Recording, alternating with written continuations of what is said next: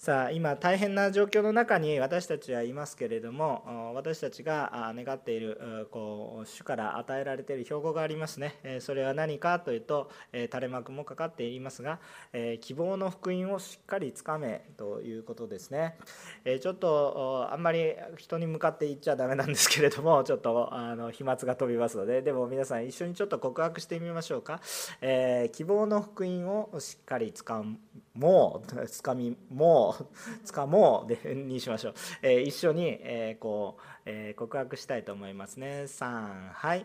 希望の福音をしっかりつかもう。はいということで。で私たちはこの希望の福音をしっかりつかみたいわけですね。掴んでいるわけです。もうそこに入れられているわけです。むしろ掴まれたと言ってもいいかもしれません死によって。ですから私たちはこれから離れることではないんですね。どのような苦しみどのような問題もともと絶望的な状況の中に主が私たちに希望を与えてくださったんだから今更絶望の中にもう一度あったとしたとしてもこの希望から離れてはいけませんよということですね。本当にしっかりとつかみ私たちが何を信じているのかぶれないようにしましょうということであります。さて私たちはこのローマ書を通してじゃあその福音その信仰というものはどういうものなのかっていうことを深く学んできています。でこのローマ書を通して、え人の行いではなく主イエス・キリストの福音を信じることによって罪許され義とされることを学んできました。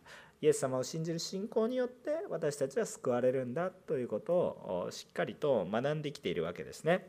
そして今日の箇所はどのような箇所かちょっと一歩進みます。今度はどのようにしたら救われるかというお話ではなくて救われた者が向き合うことになる困難や葛藤に対して話を進めていきます。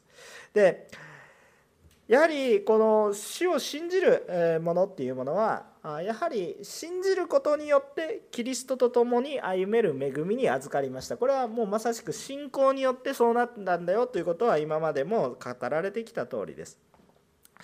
そして私たちは神様と共に生きていけることのできる喜びがあるんだよということを分かち合いますけれども初め信仰によって始めた私たちは最後まで信仰によってその喜びに預かり続けるということですね。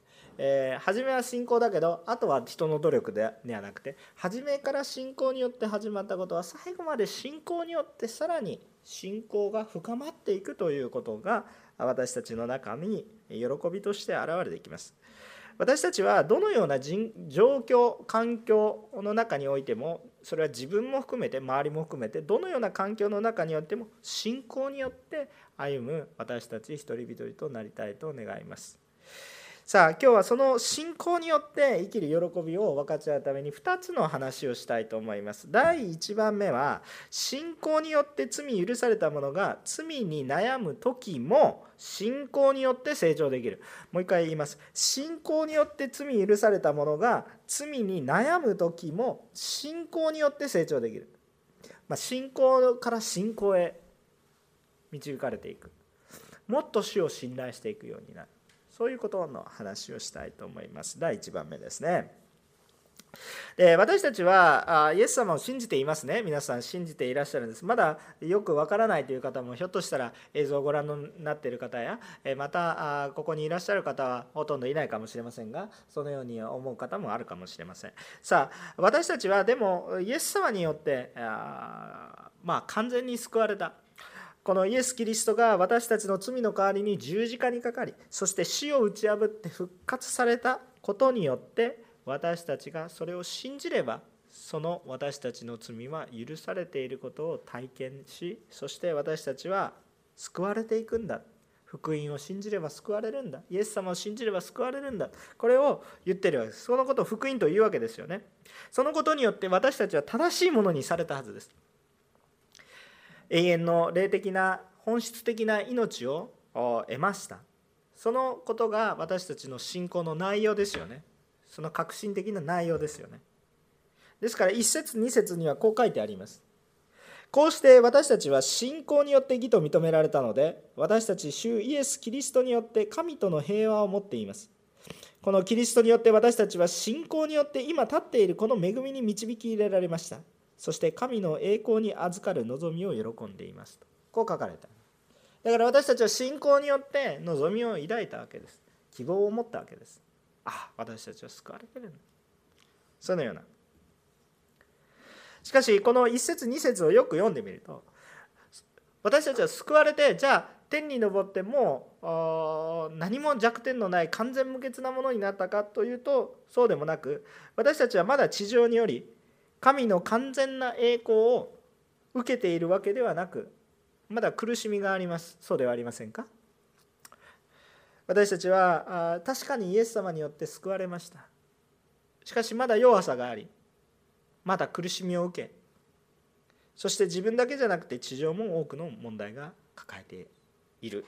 そういうような状況の中にあります。しかしね私たちの希望は何か？2節によると重要なことは神の栄光を完全に確実に受け取る状況にある。それを希望望み。そのように表現されています。これを2節では神の栄光に預かる望みと表現されています。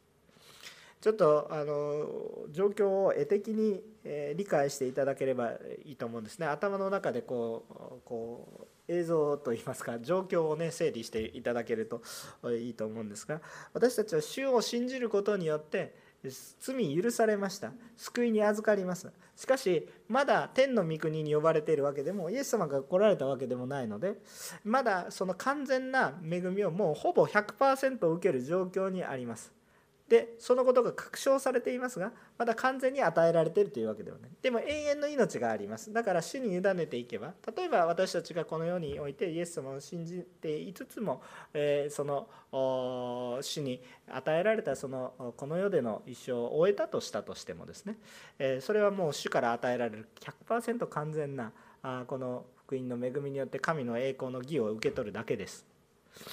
ところが私たちはまだこの中に置かれています。罪の世に置かれています。だから完全に受けたというわけではなくでも確実に受けますよっていうことが分かっているそのような状況。でそのことも分かってちゃんと入れられるっていうところにもして死と共にいるから大丈夫だとそういうような状況の中にいるわけですね。ですので私たちは信仰によって恵みのポジションに神様から恵みのポジション神様の側に置かれたわけです。でもまだ一方でこの世には置かれているわけです。この世に使わされていると考えてもいいと思います。でその中でこの中でロークをしながら主を求めていっているとそういうような状況でございます。で来たるべき時になれば神の栄光が完全に現れます。それはイエス様が来られるか私たちが天に召されるかわからないですけれど。それは本当にその時が来ますよ。もう本当に病も涙もないんだっていうふうにね黙示録で語られているようなそのような状況にが起こるわけです。えー、ですからそのように私たちはこの神の栄光に預かる望みこれを抱いているので私たちの中には喜びがあふれているわけです。もう確実にだから救われてるという喜びです。確証があるということですね。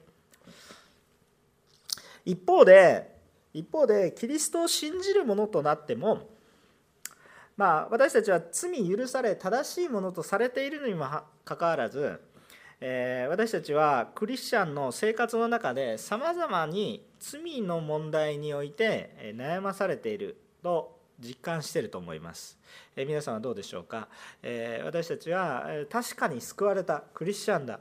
ね、信じた、ね、信じたでしょ？皆さん。で信じて救われていることを思うんです。だからもう完全です。大丈夫です。と思うんですけど一方で罪に悩まされてます。これも否定できない事実ではありませんか？皆さん罪に悩まされている部分はないでしょうか？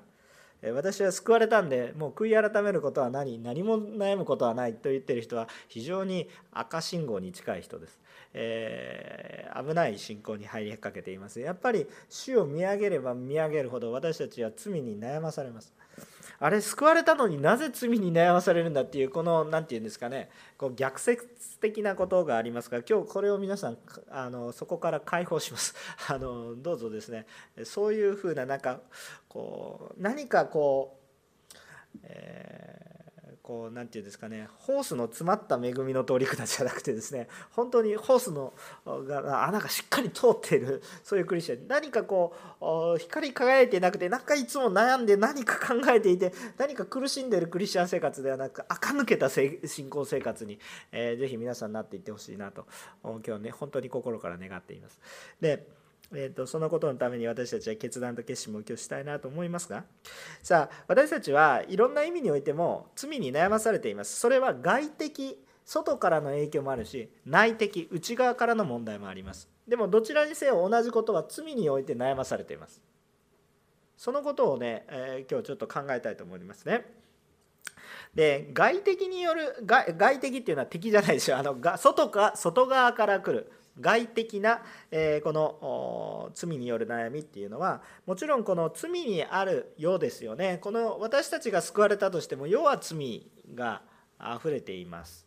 で、えー、人々はあまりにもですね別に極悪非道人が溢れているというわけじゃないです。中にはそういう人もいると思いますがしかし、えー、このみんながみんな悪いわけではありません。しかし、えー、多くの全ての人は罪の中罪人なので罪の中にあまりにも慣れすぎてしまってるんです。生まれてこの方罪のない世界を見たことはないんです私たちは。残念ながらこの肉眼で見えたものは全て罪あるものです。そうですよね。なんかあんまり悲観的なことを言い過ぎてもダメなんですけど私たちは罪のない世界はどうやって見ることができますかって聖書を通して創世記1章2章とそれから予言を通して黙示録やさまざまな予言を通して神の国が来るというそのことだけで聞いて信じてるだけですよ。でそれ見たことはないんですね。でも確実にあるものですね。だから私は知らないんです。だからあまりにも罪に慣れすぎてるんですね。罪に慣れすぎているがゆえに正しいことを望んでいないんです。望みもしないんです。当たり前だ。そういうものだ。仕方がない。でその中で真理を述べ伝えると罪を示すことになります、ね、暗ければ見えないのに。明るくしたから埃が見えるみたいな話ですよ。なんで明るくしたんだ？消せ消せみたいなね。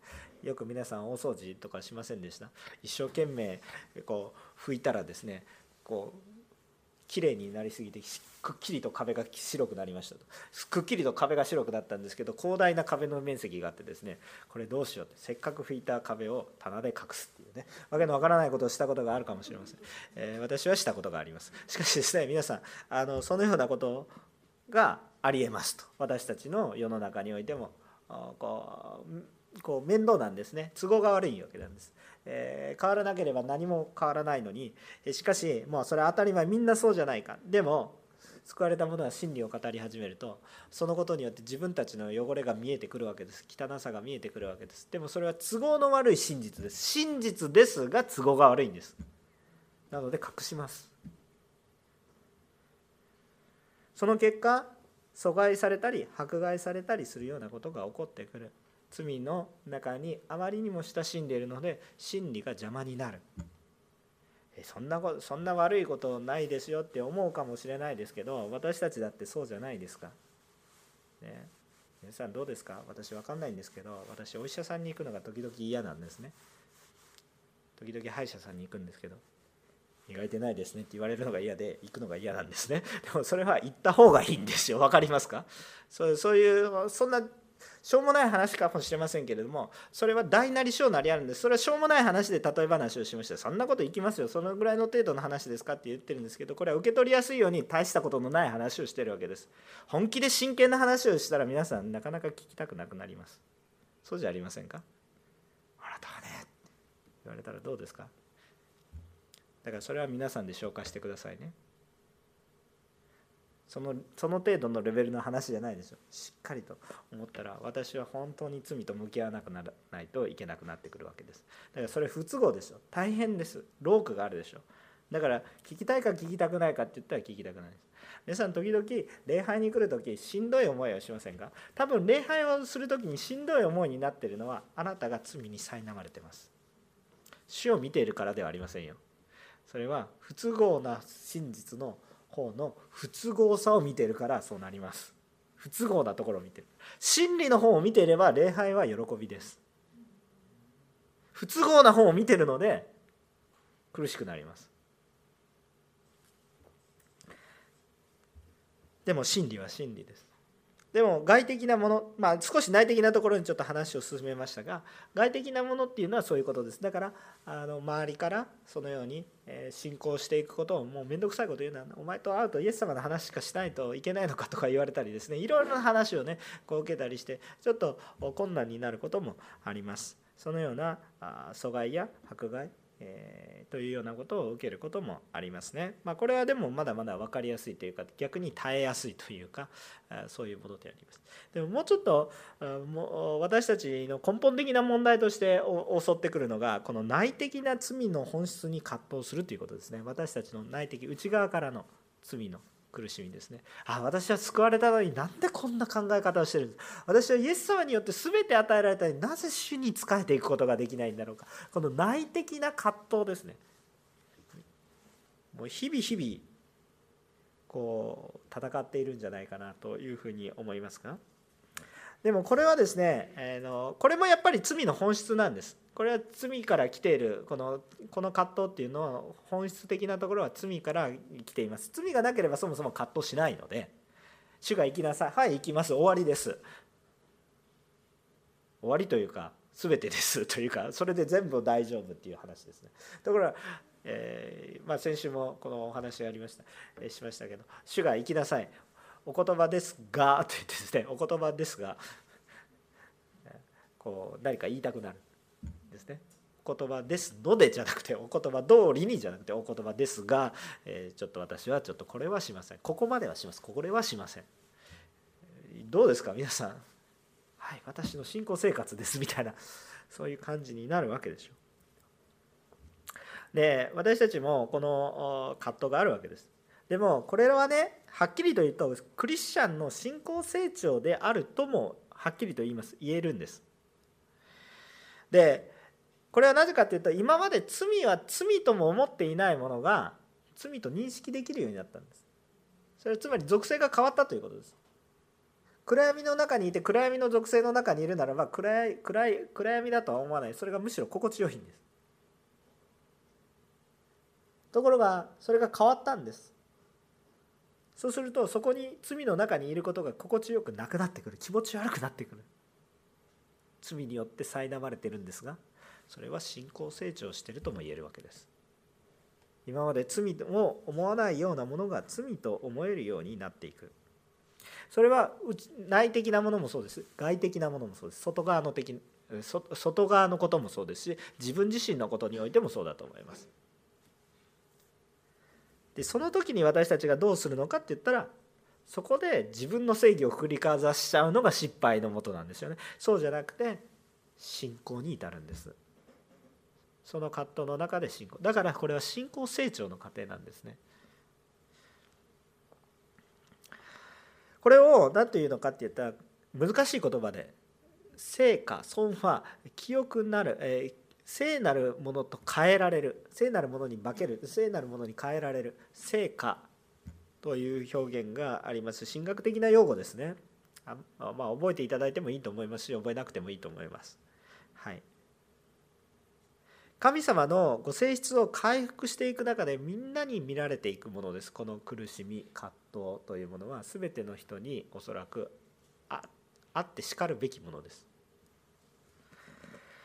しかしねこのような苦しみや葛藤を感じる時にサタンや悪霊とかこう主に敵対するような勢力はそれを利用して信仰生活を何か悪いもののように感じさせたりそしてまたは自分は本当に救われてはいないんじゃないかという主に対する疑念を沸かしていきます。こんなことをしている私は救われていないんじゃないか。これ根本的に信仰の問題が誤ってることが分かりますか？あなたはど何をしたから救われるんですか？あなたは何をしたから救われないんですか？それおかしいでしょ？意味分かりますか？行いによって救われるんじゃないでしょ？何ですか？信仰によって救われるわけでしょ？だからこんなことをしている私は救われている。それね意味は分かります。ね。なぜそれをしてしまうのか？意味が分かります。でもかつてはそれをしてても罪と認識しなかったんでしょ？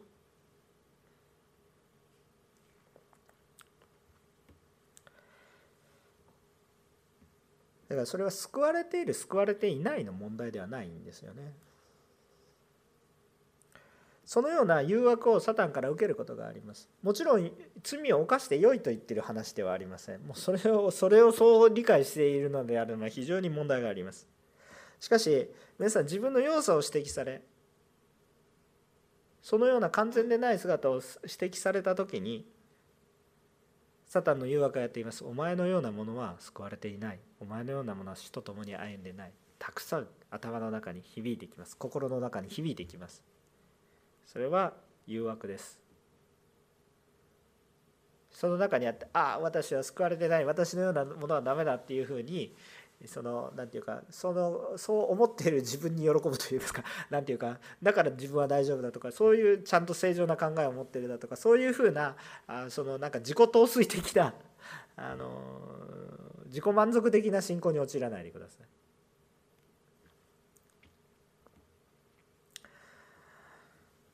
そのような誘惑が来ていても皆さんは主によって救われてます。なぜですか？私の行いによって救われたんじゃなくて主によって私たちは救われていることを信じ受け入れるからですもし私がこのような罪人であったとしたとしてももう一度やっぱり悔い改め主にあるならば主によって救われてるんですその確信はイエス様の方にあるんですだから主にあって救われていること永遠の命を受けているっていうことを疑わないでください。そのようなこうねああこう攻めが来る時があります。その時に私たちがしたらいいことは何ですか？ああ私はこう救われてないんです。その不信仰に陥るんじゃなくて悔い改めたらよいだけです。さらに信仰に行ったらいいんです。私は信じてそうぐらぐらぐらぐら信仰させるんじゃなくて悔い改めて主の方を向き変えればいいんです。ちゃんとサイン示してくださったんだから。信仰今まで罪は罪とも思わないものを罪と罪と感じるようになった。それは私が本質的に悪いというわけじゃなくて変えられたから罪と感じる。でも罪を犯しだから主が必要なんです。それだけの話です。信仰に向かうという話なんです。でも多くのクリスチャンたちは多くそのところで多く誘惑に苛まれてしまってサタンや悪霊とかいうものの攻撃にある。あ私は私よりも信じてない人の方がよくやってるいやだからよくやってるよくやってないで救われている救われてないは違うだとずっと話をしてるわけでしょ。だから初めからその世界にいるんだから最後までその世界にいなさいという。信仰の世界にいなさいという。そういうわけで3節から5節を見てみますとこう書かれてあります。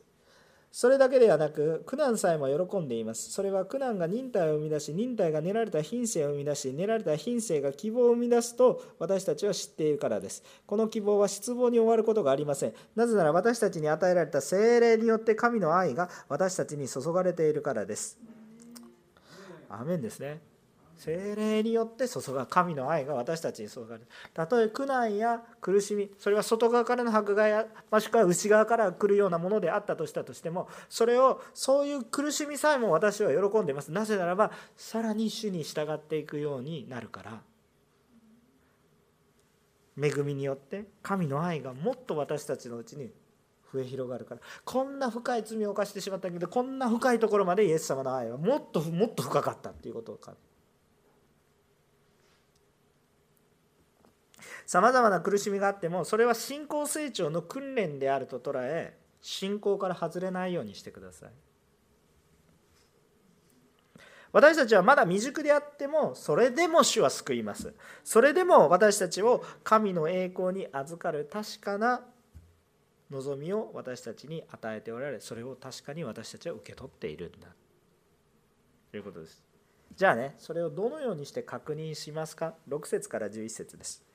実にキリストは私たちがまだ弱かった頃定められた時に不経験な者たちのために死んでくださいました。正しい人のためにあっても死ぬ人はほとんどいません。善良な人のためなら進んで死ぬ人がいるかもしれません。しかし私たちがまだ罪人であった時キリストが私たちのために死なれたことによって神は私たちに対するご自分の愛を明らかにしておられます。ですから今キリストの血によって義と認められた私たちがこの方によって神の怒りから救われるのはなお一層確かなことです。敵であった私たちが巫女の死によって神と和解させていただいたのなら和解させていただいた私たちが巫女の命によって救われるのはなお一層確かなことです。それではなそれだけではなく私たちの主イエス・キリストによって私たちは神を喜んでいます。キリストによって今や私たちは和解させていただいたのです。こういうふうに書かれてこれすごいことですね。冒頭読むとちょっと頭に入らないかもしれないんですけど今の話を私たちのこのメッセージの話を聞きながら考えてもらったらいいと思います。私たちは最初イエス様を信じた時どうやってイエス様を信じたんですか？立派だったから信じることができたんでしょうか？もしそう信じ信じて思っている人がいるならばそれは少し危ないです、えー、それは信仰ではなく主を信じている中で自分を信じていますからそれは危ないです、えー、立派だったからイエス様を信じることができたわけではありません、えー、聖書ははっきりとそれは違うと言ってるわけです。私たちがどういう時に救われたんですか？それは私たちが弱い時です。不経験なものであった時です。不経験ってどういうことですか？神を神とも思わないということです。神を敬わない。神を恐れない。謙遜とは違いますよ。謙遜は謙遜です。不経験。経験というのはあの傲慢でも、まあ、傲慢は少し似てくるんですけれどもしかし謙遜は違います。謙遜はただへりくだってる。自分を低くしてるというだけの話です。でもこれは経験っていうのは神様を見上げている生活。神様を第一にするか神を敬ってるかっていうことなので不経験なものっていうことは神を敬わないもの神を神とも思わない生活神を大切にしない生活だと言えますね。弱い時や不経験なものであったりそれからまたどう書いてありましたか？罪人であった正しいものではなかった時に神は私たちに何をしてくださったか？主は私たちを救ってくださったんですよ。わかりますか？だったらだったら救われてたんですよ私たちは。救われて神の方を見ようとしている私たちを主が助けないはずがなく主が救わないはずもないんです。意味わかりますか？私たちはあの時よりも主を知っているんです。あの時よりも主を知っていて主の恵みを知っていて主を信じようとしている。でもなかなか信じきれなくて葛藤してるんですねあの時よりも主を求めて苦しんでいるその人を主が助けないはずがないでしょって言ってるわけですよ。99匹と1匹の話をします。私は99匹を見捨てるような神様イエス様をこうこう受け入れることが受け入れがたいですとかいう人がいるんですよ。いるんですよ。それはあまりにも愚かな考え方です。あまりにも愚かな。99匹どこにいるんですか？安全安心な神様の守りの中にあってむしろ1匹が来てくれること自分たちがこの本当に恵みの中に今ゴーしてるのにイエス様が本当に1匹の羊を探し求めていった時なんであんなやつをなんて言ってる場合じゃないんですよ。イエス様お願い私たちが行けないところに行ってくださいって言ってね私たちは大丈夫ですからだって私たちはちゃんと主に守られていますから。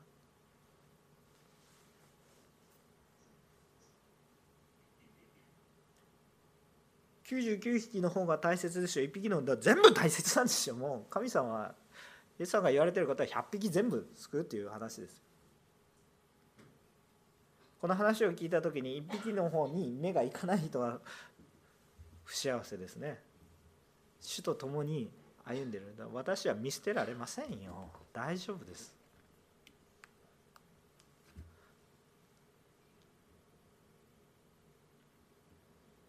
神様はその1匹までもすって100救うんですね。私たち現実的には99を取ります。99を取るか1を取るかみたいな考え方をします。違います。神様は全部救うんです。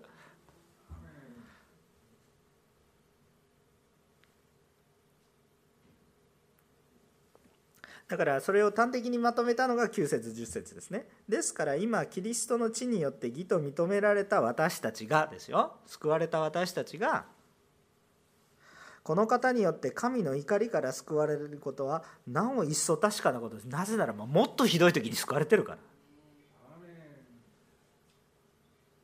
敵であった私たちが神の死によって神と和解させていただいたなら和解させていただいたあ私たちが神のあ御子の命によって救われるのはなお一層当たり前のことでしょ。敵であった私たちを救ってくださったんだから今味方になろうとしていて努力している人をなぜ救わないかということですよ。そんなことは愚問だということです。そんなことは質問にもならないということです。当たり前に救うに決まってるでしょって言ってるわけです。私たちがどのように救われたのかをしっかりと覚えているならば今日私たちが主によって助けられていることを疑わずに疑うことはありえないということですね。すでに私たちは主を知っています。救われています。でその救われた同じ信仰によって主を求めているならばちゃんと主は救い続けてくださいます。絶対に見捨てられることはなさいません。これは確信できることです。なぜならば私はもっと悪かったから。でもこれは主を主に対して罪を犯してもいいやと考えることではありません。それは罪を犯していいやって考える。あとちょっと話しますけどそれは一時的に外的内的な苦しみから解放されてもですね解決にならない。むしろ主から離れることになるので結局死の方に向かい始めるんです。それは罪の属性的には楽になりますが神の霊的な属性的にはもう苦しくなる一方です。わかりますか？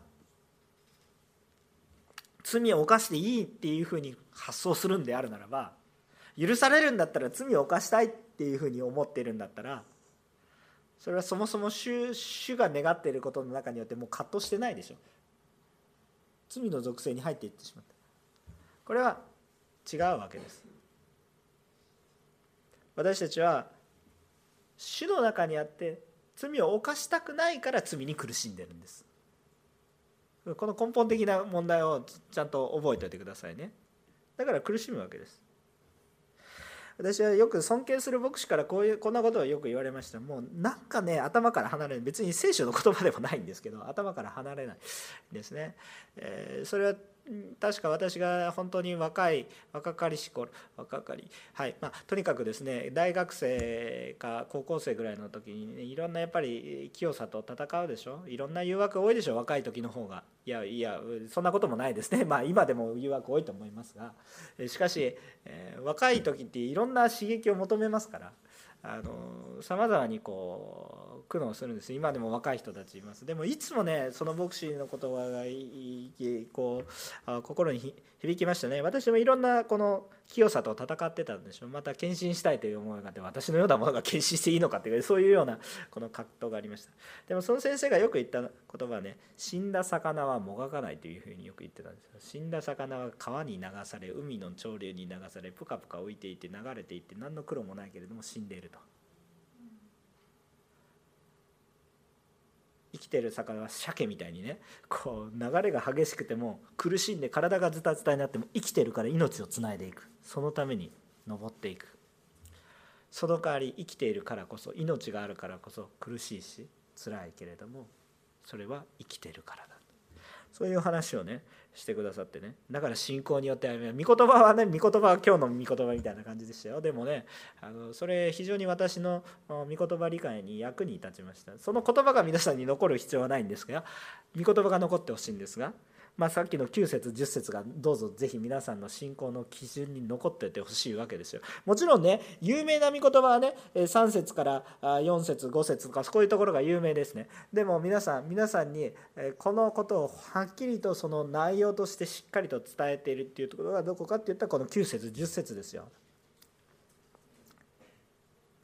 私たちはかつて悪い時に救われたんだから今苦しみがあってもそれは訓練ですよ主の主は最善を私に尽くされていることそして私はこの困難によって信仰から外れることはないそれはかつてもっと悪い時にだから私は悔い改めたらいいそれよくねあの苦難が苦難さえも喜ぶでどうやってその私は別に苦難を喜んでいるなんか頭のちょっとネジが外れたような感じになってるわけではないんですよ。あのうわ苦しい嬉しいとかってそういうふうになってるわけではないんです。苦しさを喜んでるわけじゃないんです。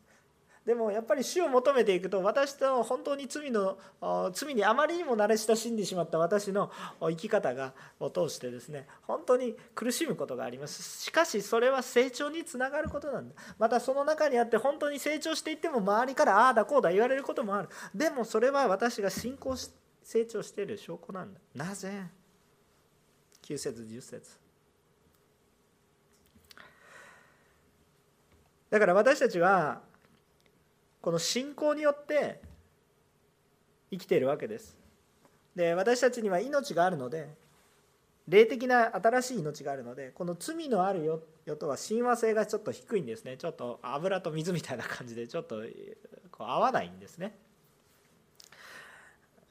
なので罪ある自分に対してもまた同様にもがきますよ。その罪のね残りがというか罪の習慣が残ってる私にもでもそれに葛藤を覚え苦しみますがもがくんですがもがいていいんですが自分の力でもがくんじゃないんです。何によってもがくんですか？自分の力でもがくとさらに苦しくなります。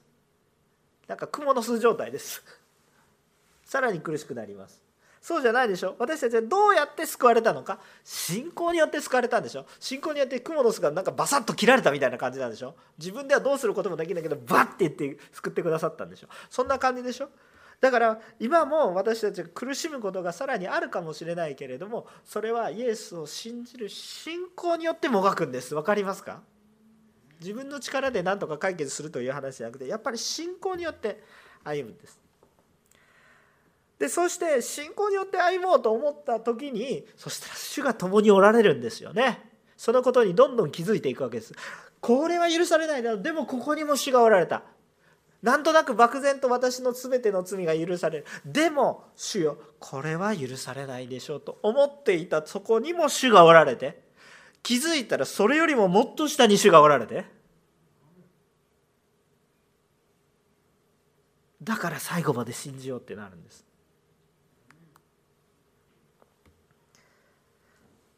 キリストに対する喜び。苦しみがあるから嫌なんじゃなくてこう喜びがあふれてくるんですよ。主と共にある。さっき言ったような不都合な真実ですけど真実の方がその真理の方が喜びがあふれるわけです。こっちの不都合なところはこれを癒すために真理があるんでしょぐらいのことになってくるんです。今日皆さん礼拝に喜びがありますか？皆さんなぜ祈りたくないですか？なぜ交わりなぜ奉仕したくないですか？不都合な方を見てないですか？皆さん私たち何をするんですか？皆さん私たちはただ自分たちの守りですか？それだと自分たちもわけわからなくなっていますよ。信仰によってもがくんです。主にために共に主の苦しみを共にするんです。働くんです。御言葉を伝えるんです。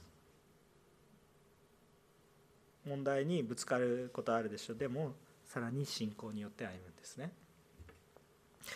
こういうわけでは救われた信仰によって救われた私たちは内的にも外的にも結局は要は罪によって苦しみますが要はね内的であれ外的であれ外も内も結局は罪によって苦しんでるんですけれどもその中で自分の見解も絶対感じるんですけどいやむしろ感じてほしいんですけど感じるんですがでもなお一層その場において信仰を求めていくんです。まさに悔い改めとも言えますけど信仰を求めていくんです。そのことによって信仰成長していくんです。深くなるんです。土台がしっかりしていくんです。ああイエス様に頼りきるということをするんです。だから第1番目のポイントは何だったかっていうと信仰によって罪許された者が罪に悩む時も信仰によって成長できるんです。だから主を信じることから離れてはいけません。さあ後半21節から20あごめんなさい。12節から21節を通して第2番目のポイントです。これは非常に2つの相反する2つの法則を捉えてほしいんです、えー2番目のポイントは罪は罪に向かわせるがそれでもキリストの恵みはさらに恵みが増し救いに向かわせる。ちょっとこれあの説明口調になっちゃってあんまりにもいろんなこと言いたいから説明口調になっちゃうんですがもう一回読みます。罪に罪に罪は罪に向かわせるがそれでもキリストの恵みはさらに恵みが増し救いに至らせる。これ短くすると罪は罪に向かわせるけど恵みは恵みに向かわせるっていうことなんですよ。この相反する全く逆方向の原理が私たちのうちには働いてます。全く逆方向。罪は罪。を生んでいきますが恵みはさらに恵みを増し加えているさあこれの話をこう12節から21節最後に読みますがまず最初にちょっと話をしたいと思います。でこの12節から21節を見てると2人の人が対比されています。誰ですか？アダムとイエス・キリスト。アダムとイエス・キリストです。アダムは罪を犯した者イエスはその罪を打ち破る者として紹介されているわけですね。でここで私たちが学びたいことは罪の原理と、まあ、恵みの原理救いの原理、まあ、罪の原理と恵みと救いの原理を学びたいと。根本的にはさっき言ったことが全部です。でももう少し考えてみたいと思います。一度罪を犯すとその罪を覆うためには人の努力でできることっていうのは何かって言ったらさらに罪を重ねるということです。罪を覆うために人ができることっていうのはさらにその罪を覆う嘘を言うっていうことですね。もうこれは今までずっと続いてきたでしょ。今の立派な大人たちがあ立派な人たちがやってることを見るでしょ。でもあの人はあの人たちだから悪い人たちですねじゃなくてそれは私たちのことなんでしょ。罪を負うために私たちは何ですか？軽い嘘を言うんです。別に嘘を言いたいから人を傷つけたいから嘘をするんじゃなくて保身のために嘘を言ってついつい言ってしまった。それが大体の本質です自分を守るためアダムもそうでした。あなたはどこにいるのか？いやあの女がと言っていやいや質問に答えてませんと。裏切りの罪を犯してしまうわけですよね。人に罪責任をなすりつけてしまうわけですよね。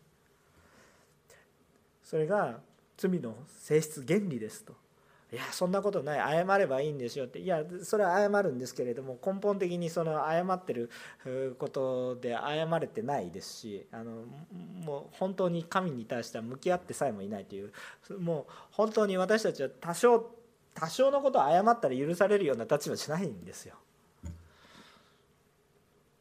罪を犯すと罪を重ねてしまうのがこの罪の性質なんです。ですからアダムの犯した罪により全ての人が罪人になった。そうなんです。人がいくら努力を重ねて良いことをしたとしてもその裏側を見てみるとやっぱり罪の心があるんです。どんなに事前事業をしたとしたとしてもそれが本当に心の中から全部がじゃあ罪のない心かって言ったらやっぱりちょっと儲けたい思いがあったりとかいろんななんかこう全部きれいなことなのかって言ったらそう言えないこともあるわけです。苦しいことがある。で全ての人が罪に定められてしまいます。それはなぜかって言ったら人の営みを通しては罪から罪へ罪から罪へ罪人ができることは罪を負うことができることのために何をすることができるってさらに罪を重ねるんです。この一つの罪を隠したいならばもう一つの罪を。このようにして全ての人が罪人に定められてしまいました。残念なことです。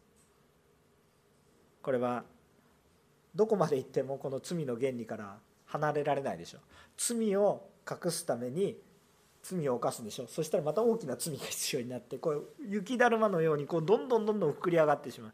その結果が全ての人が罪人です。そしてそこには希望がありません。どこまで行っても罪です。これが罪の悪循環です。一方で恵みの原理も学ぶことができます。恵みとは一体何かっていうと一人の人の犠牲により一人の人の正しい犠牲によってたった一つの犠牲によって全ての罪を許すというものです。これが恵みです。全ての受ける価値のないものが許される。受くることができる。これが恵みです。それはどんな罪があっても全て許されるものなので全く逆方向ですね。一つの罪がぶわって広がるんじゃなくて一つの恵みによって全てが覆われていくんです。すごいでしょ？そうなっていくとどうなるんですかっていうとこのイエス・キリストの与える恵みに触れられ信じるならばその人は救われるわけですよ。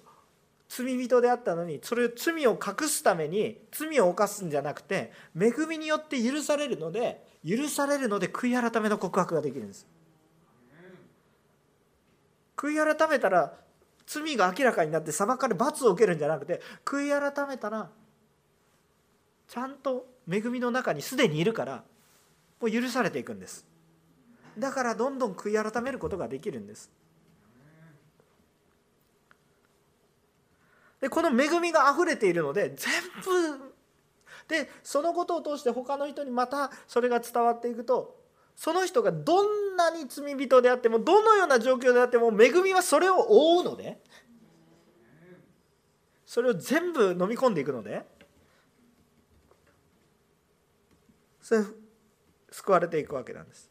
恵み人は罪が私たちの対価値なしに代金なしに対価なしにイエスを信じることで許されることですから罪が多ければ多いほど恵みが豊かなんです。罪のないところには恵みのありがたさが分かりませんが罪があまりにも大きいので恵みが豊かにあふれるんです。それは許されていく人が多い。これを端的に表しているのが19節から21節です。読みますね。一緒に読みますか ?3、はい。すなわち、ちょうど一人の人の不従順によって多くの人が罪人とされたのと同様に、一人の人の従順によって多くの人が偽人とされるのです。立法が入ってきたのは違反が増し加われるためでした。しかし罪の増し加わるところに恵みも満ち溢れました。それは罪が死によって支配したように恵みもまた義によって支配して私たち主イエス・キリストにより永遠の命に導くためなのです。アメンだから私たちも自分の罪や他の人の罪世の罪を感じれば感じるほどそれを超えた主の許しの恵みの深さを感じるのでそれよりも大きい恵みを感じるのでなお一層私たちは信仰に歩むようになる。この恵みの深さに私は何もすることができない。むしろこれをむしろ受け取ってそのまま最後まで信じて歩めばいいということになります。それを踏まえた上でねちょっとさっき読まなかったのでもう一回12節から読んでみます。私が読みますからどうぞ聞いてください。こう書いてあります。こういうわけでちょうど一人の人によって罪が世界に入り罪によって死が入りこうして全ての人が罪を犯したので死が全ての人に広がったのと同様に実に立法が与えられる以前にも罪は世にあったのですが立法がなければ罪は罪として認められないのです。けれども死はアダムからモーセまでの間もアダムの違反と同じようには罪を犯さなかった人々さえも支配しました。アダムは来たるべき方の雛形です。しかし、恵みの賜物は違反の場合と違います。もし一人の違反によって多くの人が死んだのなら、神の恵みと一人の人イエス・キリストの恵みによる賜物はなお一層多くの人に満ち溢れるのです。また賜物は一人の人が罪を犯した結果とは違います。裁きの場合は一つの違反から不義に定められましたが、恵みの場合は多くの違反が義と認められるからです。